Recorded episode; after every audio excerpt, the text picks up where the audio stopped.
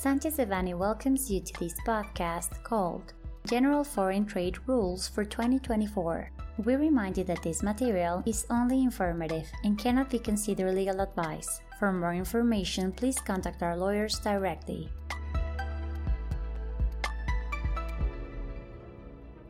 On December 28, 2023, the General Foreign Trade Rules for 2024 and its Annex 13 were published in the evening edition of the Federal Official Gazette. The 2024 rules came into effect on January 1, 2024, except for some provisions specifically identified in transitory articles of such publication, and will be in effect until December 31, 2024. Although the publication indicates the availability of the annexes of the rules, as of now the only annexes that have been published are Annexes 2 and 13. Among the changes, some acronyms of authorities are specified, and references to the applicable legislation are updated. For instance, the ninth transitory provision, where it is stated that the goods provided for in Article 135c the first paragraph of the customs law in the strategically bonded warehouse regime, which has been entered before the entry into force of the amendment to Rule 4.8.2, may remain 60 months instead of 24 months. In addition, references are included to several forms and models contained in Annex 1, which is pending publication,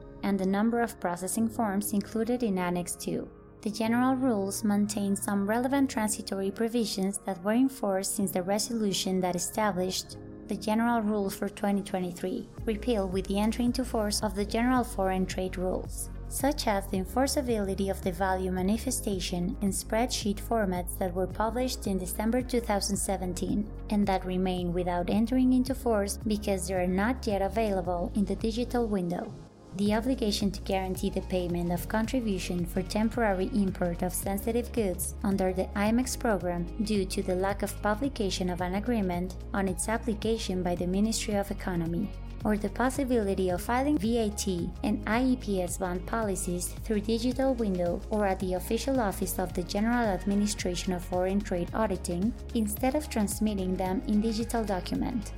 Causes for suspension of the importer's registry obligations of companies that are registered in the certification scheme for companies, VAT and IEPS modality, as well as taxpayers that guarantee the tax interest by means of a bond or letter of credit. Section 15 of Rule 1.3.3 is amended to state that the failure to comply with the obligations inherent to the certification or bonding scheme established in Rule 7.2.1 or 7.4.3 will be a cause for suspension from the importer's registry.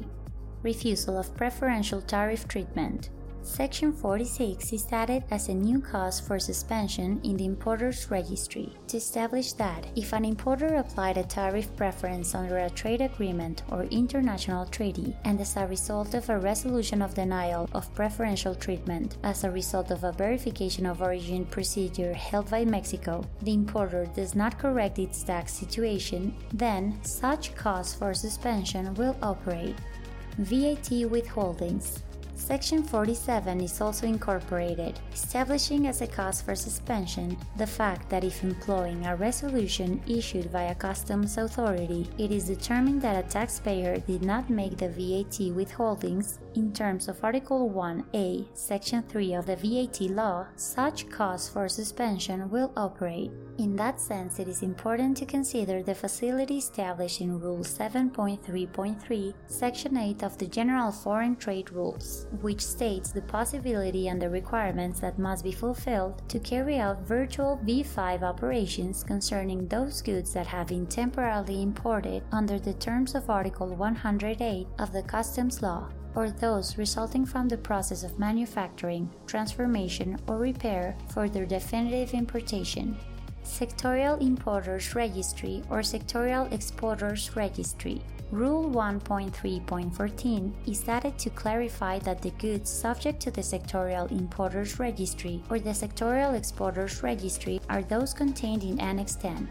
CPTPP Payment of DTA on the importation of non originating goods from a CPTPP member country. Rule 5.1.7 is added to establish that the payment of the customs processing fee, DTA, for the importation of the goods contained in Rule 3.1 of the resolution that establishes the general rules related to the application of the provisions in customs matters of the Comprehensive and Progressive Agreement of Trans Pacific Partnership and its annex may be the one established in Article 49, Section 4 of the LFD, as long as the country party to the CPTPP and the code that correspond to it is declared in the import manifest at item level by the provisions of Appendix 4 of Annex 22 and when the document is transmitted in accordance with Article 36A, Section 1, Paragraph A of the law that has been issued by the country party.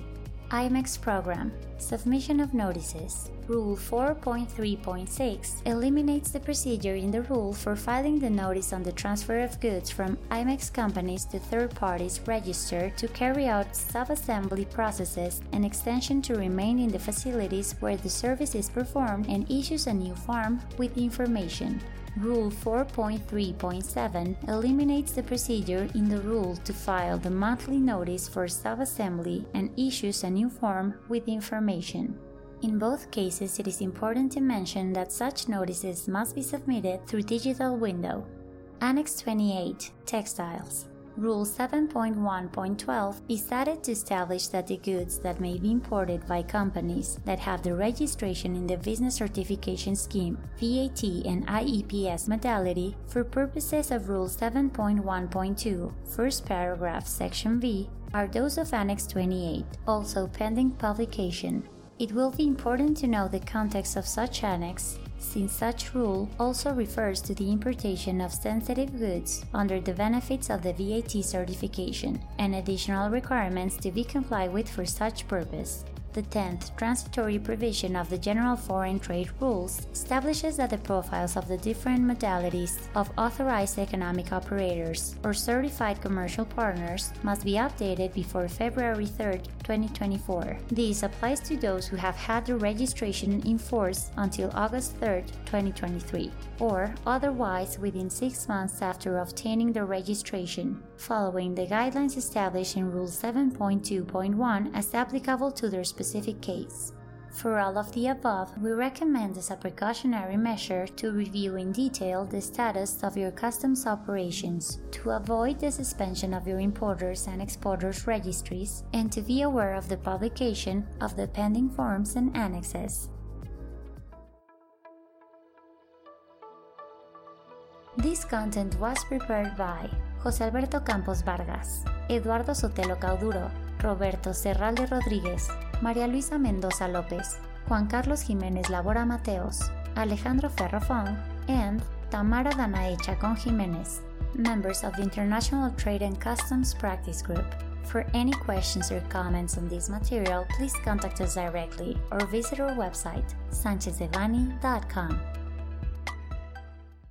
Unless otherwise specified, users of this podcast may save and use the information contained here only for educational, personal, and non commercial purposes. Therefore, its reproduction for any other medium is prohibited, including but not limited to copying, retransmitting, or editing without prior permission of Sanchez Devanny Echeverri.